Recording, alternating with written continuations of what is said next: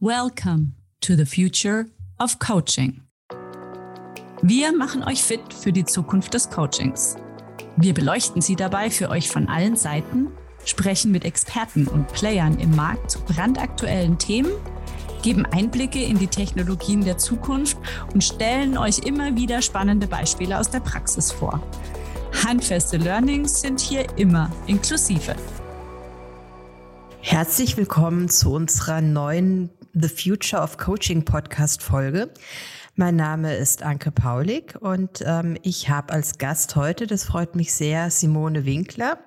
Simone ist Filmmacherin und ähm, hat ähm, erzählt uns heute was zum Thema Coaching Community, denn sie hat einen Film gedreht. Coaching, du siehst nur, was du weißt um Coaching auch in der Breite bekannter zu machen. Ähm, Simone, wie gesagt, du bist Filmmacherin, hast vor einigen Jahren eine Coaching-Ausbildung gemacht. Ähm, wie kamst du zum Coaching und ähm, wie ist die Idee zum Film entstanden? Hm, erstmal hallo Anke und schön, dass du mich interviewst dazu und dass es ein bisschen Reichweite bekommt.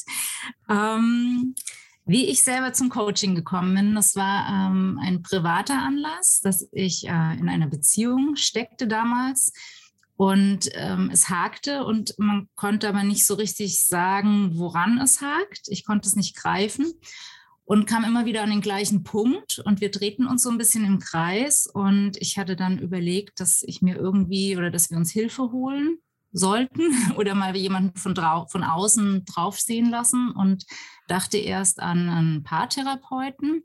Ich selber hatte Diplom-Sportwissenschaften studiert und hatte auch Schwerpunkt Psychologie. Also ich kannte mich so ein bisschen aus, aber natürlich keine Eigenerfahrungen gemacht und wusste auch nicht, ähm, ja, ich ganz klassisch damals noch in den gelben Seiten gesucht, wo könnte ich, wo ist jemand in der Nähe.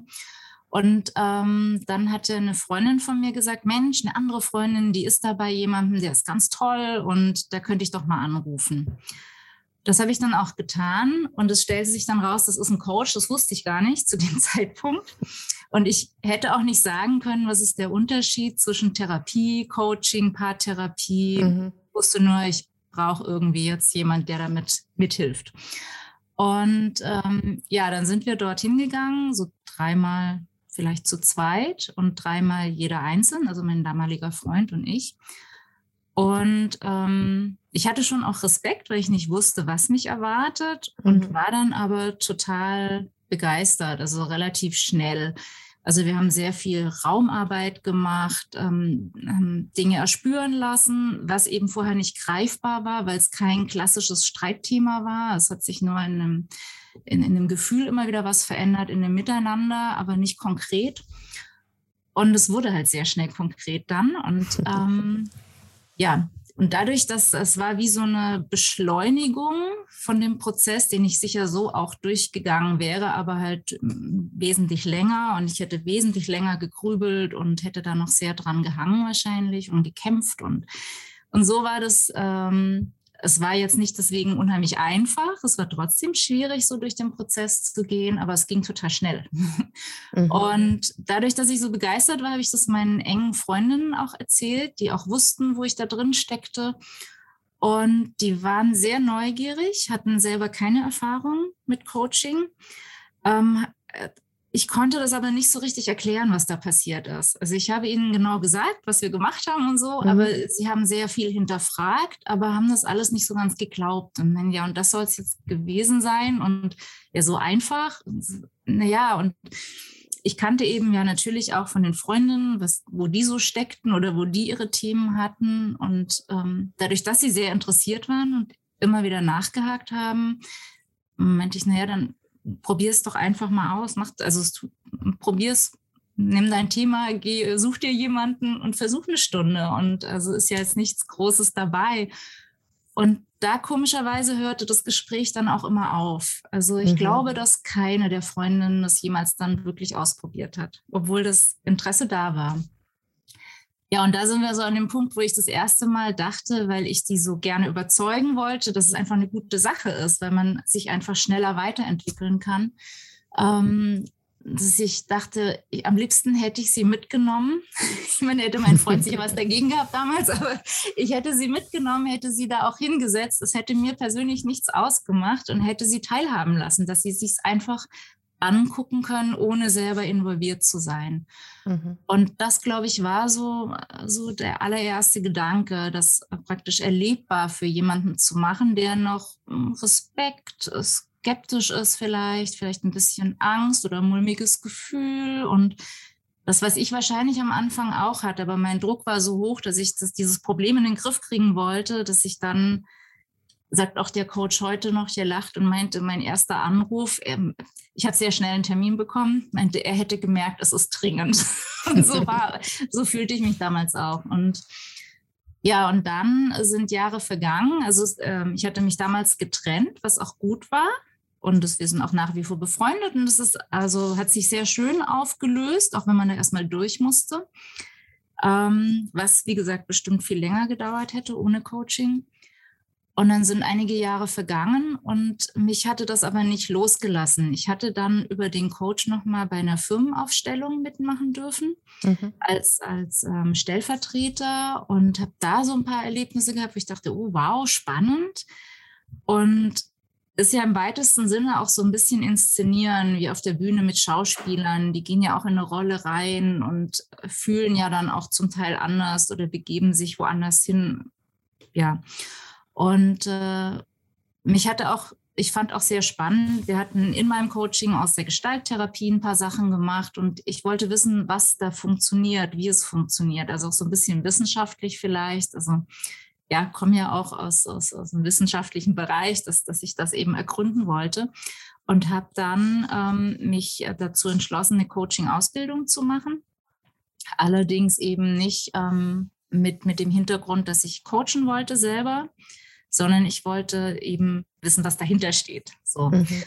Und äh, habe damals dann drei so intensive Wochen systemisch integrative Coaching-Ausbildung gemacht. Und dort werden ja die Techniken immer wieder gezeigt, indem man ähm, so Interventionen vorgeführt bekommt mit echten Themen von den Teilnehmern des Kurses. Und ähm, das waren natürlich auch Themen, die fingen erstmal leicht an, aber dann flossen natürlich auch die eine oder andere Träne. Und es war total spannend zuzugucken, weil man gesehen hat, wie jemand eine Entwicklung jetzt gerade durchmacht. Also wie so diese Aha-Effekte kamen. Und man hat das körperlich gesehen, am Gesicht, an, an der Haltung, wie jemand raus ist, wie jemand danach gestrahlt hat oder förmlich erleichterter war, obwohl es so eine, so eine Übungscoachings sozusagen waren. Und, und da saß ich und habe mir das so angeguckt und dachte, eigentlich müsste man da nur die Kamera draufhalten. Das ist spannend. ja, aber nichts anderes ist ja letztendlich ein Film oder ein Theaterstück. Jemand kommt mit einem Thema und muss etwas überwinden, geht durch etwas durch und am Ende hat er sich bestenfalls weiterentwickelt. Also wenn es mhm. nur ein kleiner Schritt ist. Und letztendlich sind es diese Interventionen so in Kurzform sozusagen. Ja, und ähm, das war so das Zweite. Und dann war ich so auf der Suche, was drehe ich jetzt als nächstes, weil ich ja auch aus dem Tanzbereich komme. Und vorher habe ich auch viel mit Tanz gedreht, Tanzfilme, Dokumentationen. Und ja, dann hatte ich noch ein Coaching, einen Film über Coaching gesehen, der war sehr, fand ich jetzt nicht besonders seriös und hat alles in einen Topf geworfen. Und ich dachte, na, das schürt so ein bisschen das Image von Coaching auch, also von Leuten, die gar nicht wissen, was es ist, was es sein kann.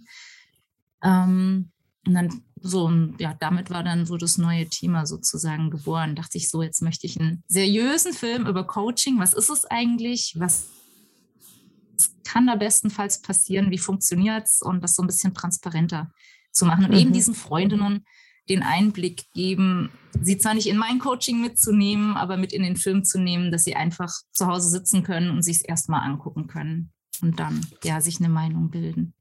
So, das verbindet uns ja. Wir sind ja auch angetreten mit Coaching bekannt machen, in die Breite bringen, auch, mhm. auch demokratisieren. Was glaubst du denn, wenn du so an deine Freundin denkst? Glaubst du, das ist einfach Unwissen, was genau dahinter steckt? Oder, also du hast du jetzt mehrfach auch angesprochen, so die, die Skepsis. Mhm. Wo kommt die her? Ich weiß, also ich, zum Beispiel mein Vater, das hat er vor Jahren gesagt, ich bin nicht sicher, ob er noch heute so darüber denkt, aber er hatte mal so was, was will zum Beispiel ein Therapeut, wenn man jetzt Therapie nimmt, was ja doch sehr nahe auch am Coaching sein kann, ähm, was will so jemand mir sagen, der mich nicht kennt? Also mhm. so, und ähm, ich weiß nicht, vom, vom Hören sagen oder die Angst, jemand kann in mich reingucken oder durchschaut mich oder bohrt da irgendwo rum, wo ich nicht will. Oder, man, oder man, man ist ja sehr darauf bedacht, auch das, was vielleicht nicht so schön an einem ist. Und jeder hat da so seine Flecken, ähm, die natürlich zu verbergen. Und wenn ich jetzt mm. zu jemandem gehe, könnten die ja entdeckt werden. Und wie gehe ich damit um? Vielleicht da so tatsächlich ein bisschen Angst auch vor dem sich selbst begegnen ähm, und eben vor dem, was, was will jemand anders mir zeigen. Und dann ist natürlich eben auch diesen Film, den ich damals gesehen habe, ähm, da waren gleich am Anfang Schamanen und Pendel und hat alles seine Berechtigung, aber man muss natürlich irgendwo so ein bisschen differenzieren, was ist was. Mhm. Also, ähm, und durch die Medien ist ja auch nicht so positiv immer das Coaching. Jetzt zum Neujahr habe ich auch gerade wieder einen Artikel gelesen, dass so alles tot gecoacht wird und optimiert, aber das ist es ja, das ist ja eine Haltung, die ich selber einnehme. Also was ist für mich Coaching? Wofür verwende ich es? Also ich halte selber nichts davon, jetzt überall optimal zu sein und mhm. äh, nicht mal fünf gerade sein zu lassen und dann bin ich da jetzt halt nicht perfekt. Ähm, aber es, ja, das so zu sehen, Mensch, ähm, es gibt da Bereiche in meinem Leben, die könnten ein bisschen schöner laufen. Ich merke, da bin ich angespannt oder es tut mir nicht gut und da könnte ich mich, das hatte Michael Löhner so schön gesagt, mich veredeln. Und ich mhm. glaube, das wird noch nicht so gesehen. Es wird eher gesehen, ähm, wenn ich einen Coach brauche, also schon das Wort brauchen, finde ich nicht so, ähm, dann stimmt was mit mir nicht oder ich habe ein Defizit. Also so dieses Denken. Ich weiß nicht, ob das international so ist, da bist du dann eher so die, die mhm. Fachfrau oder ob das eher deutsch ist mit dem defizitären Denken, anstatt zu sagen, ich, ich tue mir was Gutes und dass es so gesehen wird, dass, dass ich es mir gönne, dass es ist wie, was weiß ich, ich gehe zur Kosmetikerin und, und lass mir das Gesicht hübsch machen oder die Fingernägel oder was auch immer jemand machen möchte. Ähm, ja, so in der Tendenz ist es wahrscheinlich schon eine, ne, eine recht deutsche Sache. Ja. Aber ich glaube, so die ähm, ja, Verletzlichkeit, das ist ja, ist ja schon das Thema. Was mache ich transparent? Mhm. Ähm, wie authentisch möchte ich mich darstellen? Möchte ich das, mhm. möchte ich das nicht?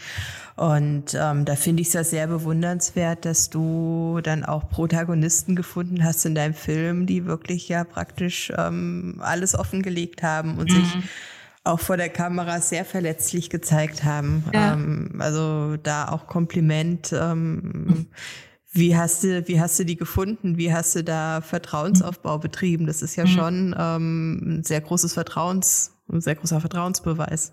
Ja, ja, also ich hatte ähm, dann einen Aufruf gestartet und hatte eine äh, E-Mails rausgeschickt und gefragt, wer sich gerne coachen lassen möchte. Und ich habe eben diese Koryphäen da am Start. Und ähm, Sie können mir Ihr Thema schreiben, warum Sie das gerne machen möchten. Und hatte vorab aber auch schon gesagt, wenn wir das aufnehmen, dann kann jeder danach immer noch sagen, ähm, ich möchte nicht, dass es gezeigt wird, wenn man ja nicht weiß beim Coaching, wie tief geht's, wo geht's hin und möchte ich, dass es öffentlich ist. Und ähm, tatsächlich hat am Ende keiner der Coaches irgendwas rausschneiden wollen. Also sie waren alle okay mit dem, wie es gedreht wurde.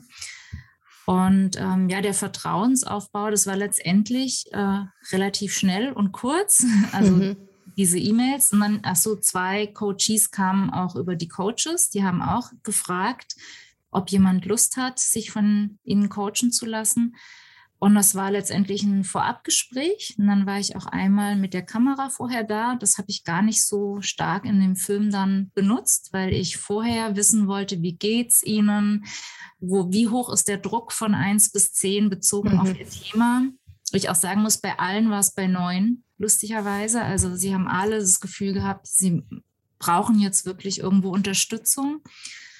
Und ähm, ja, ich glaube, der Vertrauensaufbau war auch, also denke ich, hauptsächlich darin zu sagen, es muss am Ende nicht verwendet werden. Es mhm. ist nicht so, also klar, natürlich bin ich überall hingereist und hatte die ganzen Kosten mit Hotel und so, aber ich, ich hätte es schon so genommen, aber sie hätten was rausschneiden können. Oder ich hätte dann eben ihnen gesagt, warum es schade wäre, das rauszuschneiden. Aber so weit kam es überhaupt nie. Und ich glaube, dadurch, das entspannt sehr. Und dann während des Drehs ähm, war das Gleiche auch nochmal man gesagt hat, mach dein Ding, nutze es aus, äh, nimm, was du rausnehmen kannst jetzt aus dem Coaching. Und ich habe auch gesagt, Hex, Hex, ich bin weg. Äh, wir haben auch nicht mit großem Team gedreht, dass da auch nicht äh, zu viel Unruhe ist. Und, ähm, und ja, ich, ich war sehr, sehr überrascht, dass es hat total gut funktioniert. Das war natürlich auch ein bisschen, waren meine Bedenken, ähm, wenn es sehr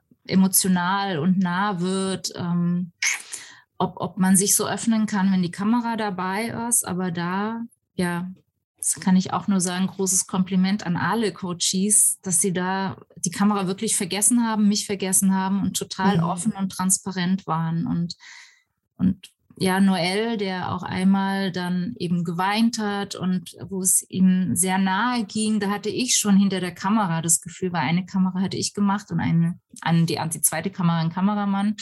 Da habe ich zwischendurch dann, ich konnte gar nicht anders. Ich wollte ihm ein Taschentuch geben. Und er winkte nur ab und meinte so, nee, nee, ist schon gut. Bei mir hinter der Kamera das schon fast unangenehm war, weil, weil er sich so geöffnet hat. Und, mhm. Und ich normalerweise eigentlich jemand gewesen wäre, die wäre dann rausgegangen leise und hätte ihn so sein Ding machen lassen. Und das war aber in Ordnung für ihn so, ja. Das merkt man. Es ist kein Kratzen an der Oberfläche. Nee, gar nicht. Aber das und waren ja auch wiederum die Coaches, die dafür verantwortlich waren und die das ja auch ganz toll geführt haben. Ne? Und das da ist ja auch was, was der Film zeigen soll, eben, dass es, ähm, dass man selbstbestimmt reingeht und man kann selber steuern auch ein Stück weit, wie tief man gehen möchte. Man kann jederzeit sagen, stopp oder ach nee, das möchte ich mir nicht angucken oder da möchte ich jetzt nicht drüber reden oder man ist ja, man ist ja mündig, man geht ja mhm. rein mhm. und ähm, und da nochmal zu dem vorher auch, ist, glaube ich, auch so ein Vorurteil, wenn man es selber nicht erfahren hat, dass man eben denkt, jemand macht etwas mit einem. Und das hängt aber komplett von einem selbst ab. Ja, jetzt habe ich dich mhm. aber unterbrochen, du wolltest gerade was fragen. Nee, kein Thema.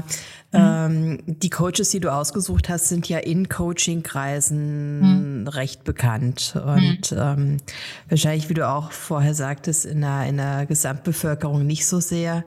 Ähm, mhm. hast du die bewusst nach verschiedenen Coaching-Schulen oder Coaching-Stilen ausgesucht oder warum gerade die? Mhm. Ähm, ich wollte es kunterbunt haben und äh, ich habe ja auch den Hirnforscher Gerhard Roth mit dabei gehabt und der sagte so schön, dass ähm, ohne die Passung zwischen Coach und Coachee so gut wie gar nichts passiert, egal mit welcher Methode. Also sozusagen, wenn, wenn der Coach denkt, ich, ich habe das passende Tool oder nicht das passende Tool, aber ich glaube, bei der Thematik, den kann ich da unterstützen. Und der Coachee auch das Gefühl hat, mh, hm, der gefällt mir der Typ oder die Frau, die, die scheint was drauf zu haben. Ich, ich möchte gerne von der was annehmen und da fühle ich mich aufgehoben. Also das Passung, gegenseitige Passung. Wenn es nur von einer Seite passt, ist auch nicht so gut. Ähm, wenn das schon zum Erfolg wesentlich beiträgt, unabhängig von der Methode, dann ist es ja wichtig, eigentlich für Leute sehen zu können, was gibt es denn da überhaupt auf dem Markt und dann eben möglichst unterschiedlich. Und das habe ich auch sehr viel jetzt so als Rückmeldungen bekommen, dass die alle toll sind, aber auch ähm, bei Test-Screenings habe ich gemerkt, dass jeder meiner Freunde und Bekannten, die, ich musste den Film noch ein bisschen kürzer bekommen und habe den dann hier ein paar Mal vorgeführt, den die eine mochte, mochte der andere überhaupt nicht. Ich gesagt, es geht gar nicht für mich. und also so, es war so individuell und so unterschiedlich, dass ich glaube, es ist gut, weil so für jeden was dabei ist. Also mhm. eine schrieb auch, ähm, jetzt bei einer Kritik, dass der Film sei so ein bisschen wie drei Engel für Charlie. Für jeden was dabei, so die Brünette, die Blonde. so. Und ähm, danach habe ich sie ausgesucht. Ähm, Gunter Schmidt habe ich selber ein Stück weit erlebt. Und ähm, einige der Skeptiker waren auch Psychologen in mhm. meinem Freundeskreis. Ähm, ich konnte es auch nachvollziehen, woher es kommt. Also die studieren lange, die haben eine wahnsinnig lange Ausbildung und jetzt kommen da so Leute und äh, überall nennen sie sich plötzlich Coach, eben weil es nicht geschützt ist. Und ähm, manche sind sehr offen, manche auch Bernd Isert, äh, mein Ausbilder, hatte damals auch gesagt, dass viele Psychologen zu ihm kommen und sagen, Mensch, total schön, ich habe jetzt mal so Tools, mit denen ich arbeiten kann. Und äh, die Psychologen habe ich, also wollte ich damit abholen, indem ich eben Coaches auch gewählt habe, die zum Teil selber Psychologen sind, mhm. dass sie so eine Doppelfunktion haben. Das ist ähm, eben auch wissenschaftlich und fundiert. Und Martina Schmidt-Tanger zum Beispiel hatte Psychologie studiert und hat während ihrem Studium NLP für sich entdeckt und hat das dann in Deutschland relativ am Anfang mit verbreitet und meinte, sie fühlte sich einfach total gut danach immer und hat sehr viele Dinge ausprobiert und damit ist das so ihr Steckenpferd geworden, ist aber eben auch Psychologin. Ähm, Gunter Schmidt als Mediziner ähm, ist, denke ich, auch glaubwürdig und ja, eben für diese Seriosität sollten es eben namhafte Coaches sein. Mhm. Und äh, ja, Sabine Askedom, die so bunt und schillernd am Horizont mit, mit ihren vielen Selbstcoaching- und Coaching-Büchern, ähm, ja, die auch viele kennen. Aber tatsächlich, was du sagst, so im, im Fachbereich sind die alle sehr bekannt. Aber ich habe jetzt auch im Freundeskreis, die den Film angesehen haben, da habe ich oft am Anfang zwar das Feedback schöner Film und alles. Und erst so nach Wochen kam dann, ah, ich habe das jetzt einer Freundin gesagt, die auch irgendwie coacht, die meint, boah, der ist dabei und der ist dabei. und ich merke so, dadurch haben die erst gemerkt, was, was für, für fachliches Potenzial da drin steckt in mhm. dem Film, was sie vorher gar nicht wussten. Und ich befürchte, dass es vielen so geht, die eben nicht aus dem Bereich kommen und sich den Film angucken, dass die Namen eben natürlich sagen einem nichts. Das ist eine spannende Aufgabe, wie man es in der, in der Breite bekannter machen kann und mhm. auch, also schon auch so, du sagst über Erfahrung oder über den, über ähm, Ausbildung im medizinischen oder psychologischen Bereich. Mhm. Aber das ist ja schon auch ein Thema, was mich stark umtreibt. Ähm, Coaching-Qualität, woran erkennst du ein gutes Coaching? So dieses, mhm. wie passt es zu dir persönlich? Stimmt die Chemie? Ist sicherlich das eine, aber auch zu schauen, ähm, was sind denn objektivierbare Qualitätskriterien und mhm. wie kannst du darüber praktisch auch noch als, als weiteren Faktor natürlich Glaubwürdigkeit schaffen. Ja, das treibt, glaube ich, sehr viele um, so auch die ganzen mhm. Coaching-Verbände, ne, das so genau. Stück, ein Stück weit zu standardisieren oder zu sagen, okay, jemand hat das und das, ähm, bringt das mit. Momentan ist es eben noch so, dass, dass da jeder selbst für sich verantwortlich ist, sich den richtigen auszusuchen. Das hatte ich auch so in dem Film ein Stück weit angesprochen. Also wie mhm. finde ich dann den richtigen für mich? Und das ist viel eben, man muss schon ein bisschen recherchieren und sich das angucken. Aber da hat ein, Sabine Askedom meinte das auch so schön, naja, wenn ich zum Mediziner gehe, dann gucke ich mir die auch vorher an und nehme nicht den Erstbesten so, ne? Und was hat er denn für einen Background oder hat er schon ja, oder zum Juristen oder so, da gibt es ja auch gute und schlechte. So. Ja, also Zertifizierungen sind sicherlich irgendwo ein, ein, Hinweis auf ein bestimmtes mhm. Qualitätsniveau. Mhm. Und dann ist natürlich schon die Frage, für was suchst du jemanden, mhm. was ist dein Thema und wem traust du auch zu, dich da unterstützen zu können. Ja.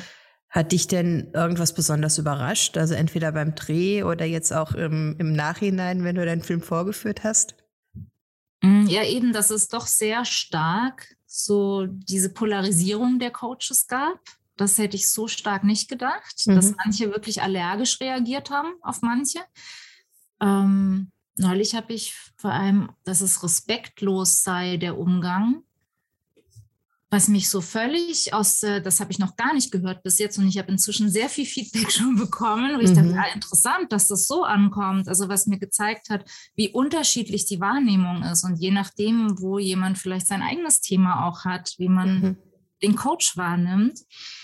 Ähm, ja, dann eben diese Offenheit äh, ähm, hat mich auch überrascht, weil ich die Coaches alle nicht kannte persönlich vorher. Und ich mir erhofft hatte, dass es ein Stück weit offen ist, aber so offen, das hat mich überrascht, alle, die wirklich in ihr Thema eingestiegen sind und vergessen haben eben, dass die Kamera da ist. Und ähm, ja, einer eben, ein, ein Student, der so eine Lernblockade hatte oder alles immer vor sich her schob mit dem Lernen, mit dem hatte ich vorab ein Gespräch, ähm, also unser erstes Gespräch, unser Kennenlerngespräch. Und da hatte ich auch gefragt, ähm, wie geht es dir mit dem Thema? Wie ist dein Druck? Und er sagt, er macht gar nichts. Er, er hat alles Mögliche schon probiert. Er lernt einfach nicht. Er weiß, er muss lernen. Und ähm, also es lag auch nicht am IQ jetzt von dem Mann. Ähm, aber er war kurz davor, dass er das Studium abbrechen muss, weil er Prüfungen nicht geschrieben hat. Und also er war wirklich, ähm, ja, der Druck sehr hoch. Und er hatte dann dieses Coaching bei Gunther Schmidt gemacht. Und man sieht schon, dass sich da was tut. Man kann mir richtig zugucken. Man sieht mhm. auch seine Haltung, seine Augen, seine, ja, war schon ein harter Brocken, würde ich sagen, so. Also, er, er, aber ich glaube, es hat, hat auf jeden Fall was in Bewegung gebracht. Und als wir uns dann danach getroffen haben, dass er meint, er hat noch nie so viel für die Uni getan. Also dieses eine Semester wie jetzt die letzten paar Wochen nach dem Coaching. Und ich habe es ja sozusagen auf Filmmaterial, wie er sagt, er hat nichts tun können. Und dann sagt er mir so den Satz nicht so, hey, super, toll, klasse. Und dann kam so im nächsten Satz, ja, aber ich weiß nicht, ob das jetzt mit dem Coaching unbedingt was zu tun hat. Und da dachte ich so, wow.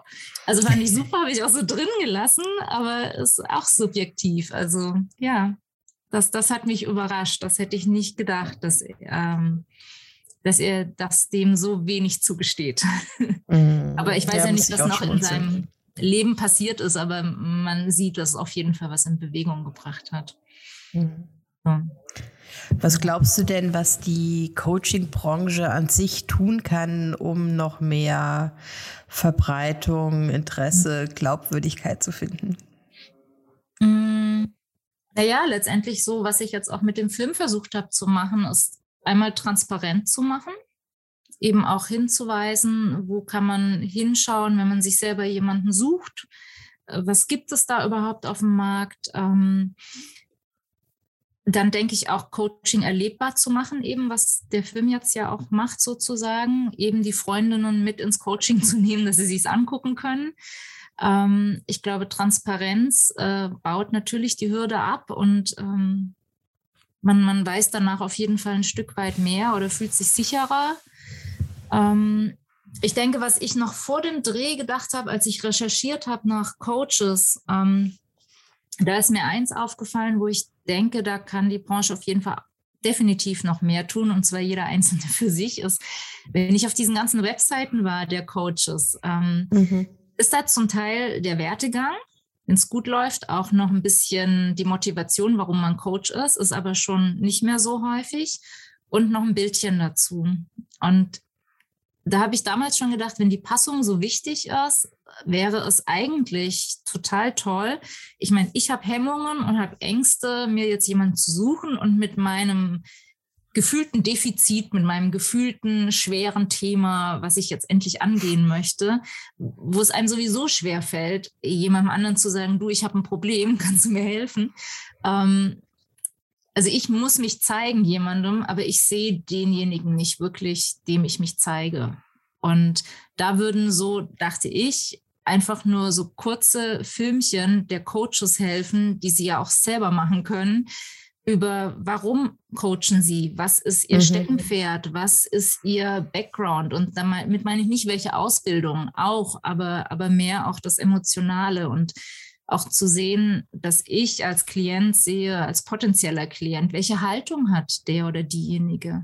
Also ist, ist sie eher so analytisch und suche ich mir eher so jemanden oder ist eher so der Herzmensch, ähm, so die Mama, bei der man sich gut aufge... Also es, es sucht ja jeder was anderes. Und, und das fand ich, hat man anhand dieser Webseiten wenig rauslesen können. Und ja, es wird ja alles auch immer schneller. Es liest ja niemand mehr viel. Also so. Also so sprichst du ein heißes Thema an, weil in ja. der Tat, also so mhm. auch die Erfahrung, ähm, die, wir sprechen mit vielen, vielen Coaches und die meisten mögen es überhaupt nicht, Videos über sich selbst zu drehen.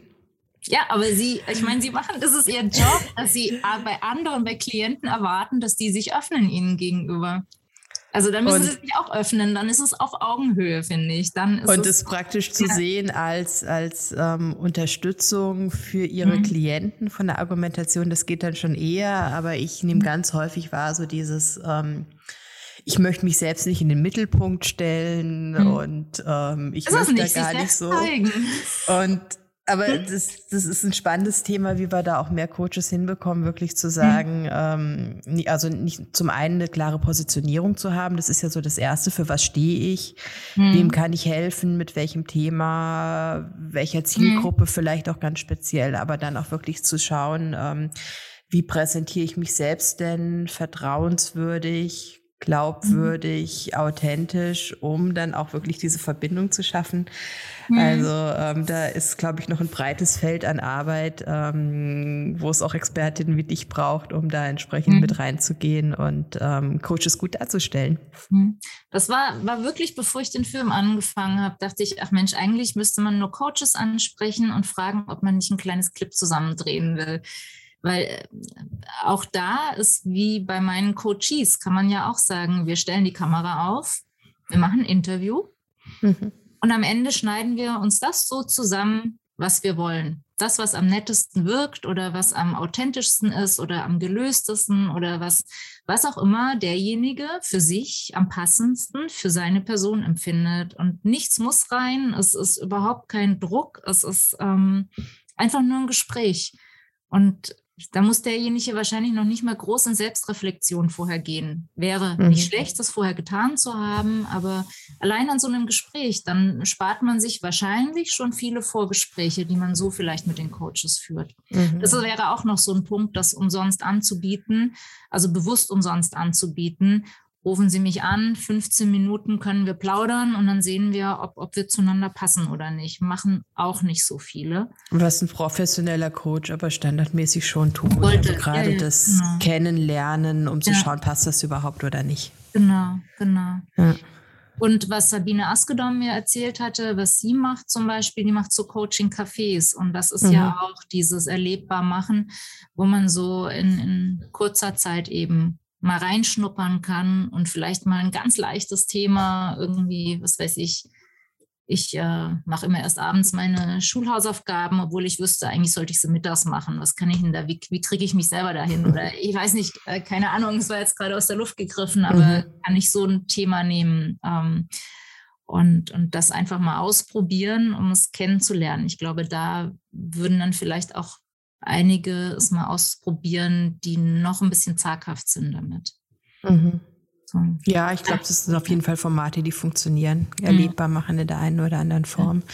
Und ähm, jetzt die letzten zwei Corona-Jahre haben Coaches da auch schon sehr bewegt in diese Richtung. Also mhm. die kann man auch Wege finden, also sei es der, der, der Online-Selbstdarstellung, sei mhm. es ähm, in, in neue Formate auch mit reingehen. Und ich glaube, da wird sich auch noch wahnsinnig viel tun. Hm. Naja, ich habe ja euch sozusagen auch entdeckt und dachte, ja, cool, das ist jetzt auch schon so diese, dieser nächste Schritt mehr online. Das spielt jetzt natürlich Corona auch eine große Rolle, dass es wahrscheinlich noch mehr genutzt wird. Ähm, ist natürlich auch so eine Frage, kriege ich online genauso viel? Ist es für alle Themen? Ähm, inwieweit brauche ich den eins zu eins Kontakt? Aber zumindest ähm, deckt das eine ganz breite Menge ab, denke ich, an Menschen, die für sich eben diese Selbstreflexion und so erstmal machen kann. Also ja, gab es ja vorher auch nicht so in so großem Stil, wie ihr das jetzt macht. Und ähm, ich hatte Dazu auch noch übrigens gedacht, äh, Sabine und noch jemand hatte mir das gesagt, dass wenn sie Business Coaching machen, oftmals so ein bisschen die Frage kommt oder von, von der Geschäftsführung, ja, wie, wie war es denn jetzt mit Herrn oder Frau so und so oder eben eine Vorgabe, wo der hin gecoacht werden soll, was ja kein böse, Coaching böse. mehr ist, weil es ja dann ein Training mhm. wäre und nicht ergebnisoffen.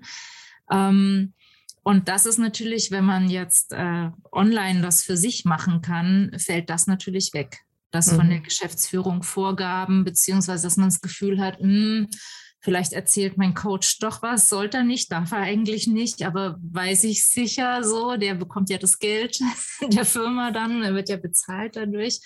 Und das schaltet man mit euch jetzt sozusagen eigentlich ja ab. Ne? Mhm. Tatsächlich also erreicht man verstehe. Zielgruppen, die sonst mhm. nicht so zugänglich wären. Aber vielleicht, ja. wenn sie sowas mal spielerisch digital gemacht haben, dann hinterher auch ähm, bereit sind, mit einem menschlichen Coach zu reden, mhm. was sie mhm. sonst vielleicht nicht wären. Ja. Das ist schon ein Riesenthema. Was siehst du denn so, die du dir jetzt den Markt recht breit auch angeguckt hast, auch im mhm. Rahmen des Films? Was siehst du denn an Zukunft des Coachings? Wie würdest, würdest du sie dir wünschen? Und was glaubst du denn, welche Coaching-Filme in fünf oder zehn Jahren gedreht werden? Meine. Nein, ähm, ja, ich denke, das hatte ich auch im Film so ein bisschen alle Coaches gefragt und kam dann auch so zum Schluss, dass Coaching definitiv weiter zunehmen wird. Äh, ganz einfach, ähm, da, es wird ja alles immer schneller, die Information, der Informationsfluss wird immer schneller. Und Michael Löhner hatte das auch so schön gesagt, dass äh, Information ist jetzt nicht unbedingt der Energiespender. Also je mehr Infos ich bekomme, heißt das nicht, dass ich deswegen mehr Energie habe, sondern eher das Gegenteil. Also die Orientierungslosigkeit nimmt zu dadurch. Also ich habe immer mehr Wahlmöglichkeiten. Ich habe, es ist jetzt auch schon die Studiengänge. Es wird ja immer mehr irgendwie und mhm. man weiß gar nicht, was könnte ich denn alles überhaupt noch studieren. Ähm, und ich glaube, da, um das dann wieder so zu, so, sozusagen ähm, eine Orientierung zu bekommen, um eine Richtung zu bekommen, um die Sachen zu strukturieren. Ähm, dazu ist ja wiederum Coaching ganz toll, um zu selektieren, was brauche ich, was brauche ich nicht von all den Informationen, die ich jetzt bekommen habe. Also von daher nimmt das, denke ich, bestimmt zu. Ich habe sehe auch so die Tendenz, dass was eben früher eher so Therapie und Huhu und jemand ist falsch und, oder zu blöd oder dumm oder was auch immer, auf jeden Fall defizitär, da merke ich, es ist immer noch zu wenig, aber ich merke schon die Tendenz, dass das Coaching jetzt schon so ein bisschen unter der Flagge oder auf, auf der Flagge steht. Ähm, ich, ich, ich tue mir was Gutes, ich optimiere mich, ich ähm, kann man vielleicht auch wieder ein Stück weit runterfahren. so, mhm. es geht jetzt erstmal den Berg hoch in, in die komplette Selbstoptimierung, aber, das, aber die Richtung so ist, glaube ich, besser wie, uhu, der geht zum Coach, der, der hat irgendwie einen an der Waffel oder so. Und von diesem jetzt extrem gesprochen Bild, dass es da weggeht.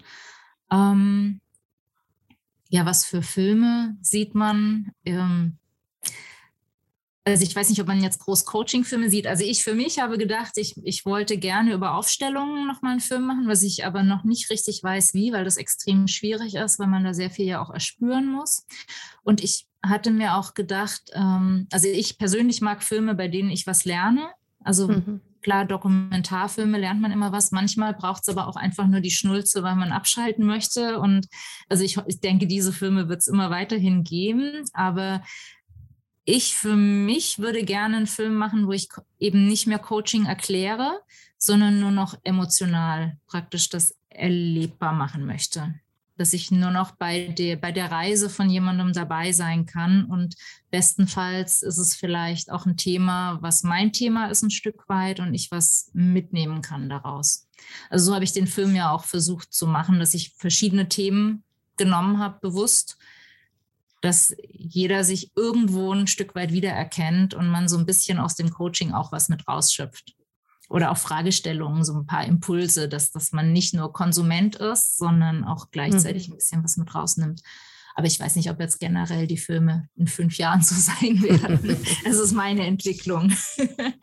Ja, ja, spannend. Erlebbar machen. Ich, ja, resoniert ja. mit mir.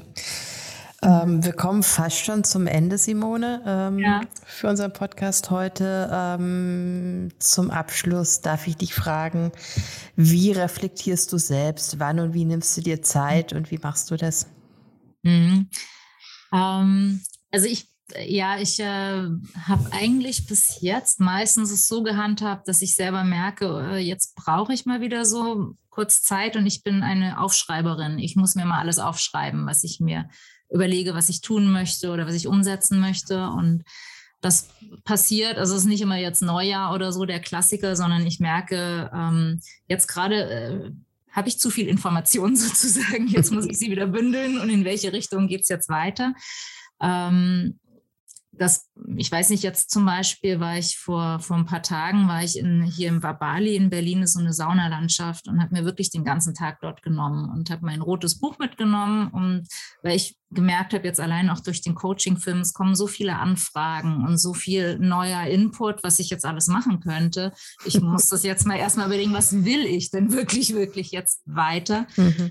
Und da bin ich bewusst raus aus, von zu Hause in einen anderen Ort und ähm, habe es mir so, ja, mir gut gehen lassen und habe dann immer wieder eine Stunde überlegt und aufgeschrieben und ja, also das wäre so. Und ich habe auch versucht, einmal ein halbes Jahr oder so, so sechs Minuten Tagebücher morgens zu schreiben, morgens mhm. und abends.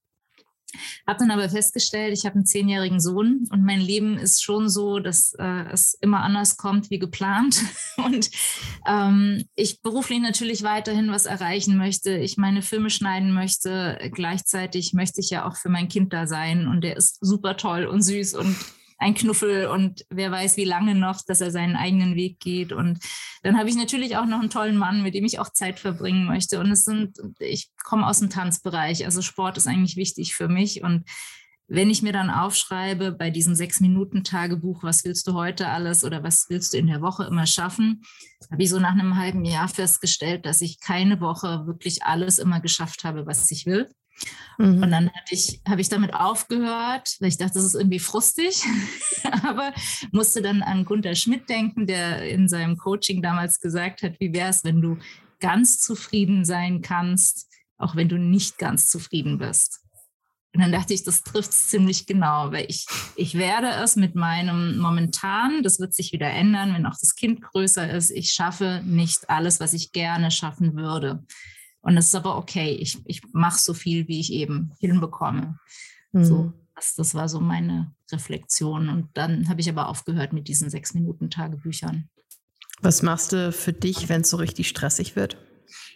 Mm, also wenn es richtig stressig wird, dann nehme ich mich tatsächlich meistens nicht raus, sondern ich habe im Kopf dann immer schon so eine Belohnung, dass ich sage, okay, dann gehen wir danach irgendwie am Wochenende mache ich dann das und das oder also so, dass ich so die Auszeit schon sehe. Oder ich hatte, ähm, ich habe ja professionell auch Ballett getanzt und da hatte, ich war ein Kind noch damals, da hat die Lehrerin uns gesagt, von, bei Lampenfieber oder eben auch, wenn es ist ja auch eine Art von Stress, da soll man sich hinstellen, also parallel und die Arme gestreckt nach oben halten, die Augen zumachen und sich vorstellen, dass so ein Strom Energie von oben, man kann sich vorstellen, Licht oder wie auch immer, ähm, in einen reinfließt und das einfach zwei Minuten, die Arme werden ja automatisch schwer, weil sie oben hängen. und ich habe das als Kind damals gemacht und irgendwie fand ich das, diese Visualisierung total hilfreich. Also es mhm. ist kurz, es ist ähm, und ich hatte danach echt das Gefühl, boah, jetzt habe ich wieder mehr Energie. Also das mache ich manchmal. Aber ja, Ansonsten reite ich eher durch den Stress durch und, und äh, setze mir den Endpunkt. Mhm. Hast du denn aus Ausbildung oder ähm, jetzt so aus, der, aus deinem Alltag eine Lieblingscoaching-Methode, was, was du besonders gerne oder häufig machst?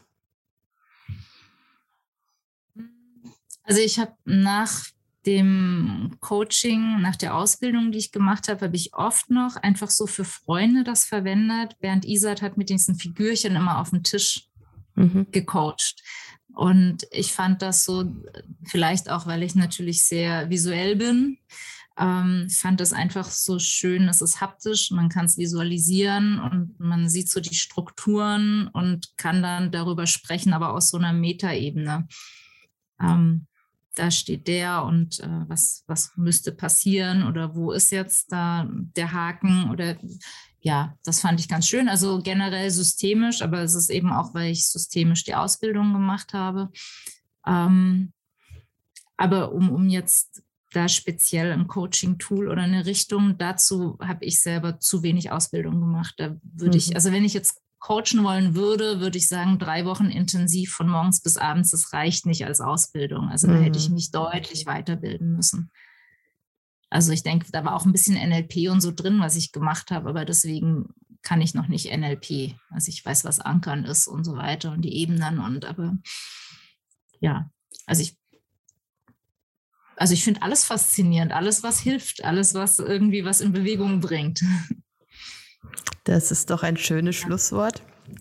Hm. Dann ähm, danke ich dir ganz herzlich. Ich hoffe, wir haben ähm, einigen Coaching-Interessierten da draußen Lust gemacht, sich deinen Film anzuschauen. Äh, wir werden in die Shownotes auf jeden Fall reinnehmen, ähm, wie und wo man den sich anschauen kann. Mhm. Und ähm, dann danke ich dir ganz herzlich, dass du heute zu Gast bei uns warst. Danke dir, Anke. War ein sehr, sehr schönes Gespräch. Vielen, vielen Dank. Danke. Ciao. Tschüss. Hat euch die Folge heute gefallen? Dann freuen wir uns über eine positive Bewertung bei deinem Lieblingspodcast-Anbieter. Für heute ist jetzt leider Schluss. Aber vergesst nicht, wenn die Außerirdischen kommen, holen sie sich die Unreflektierten zuerst.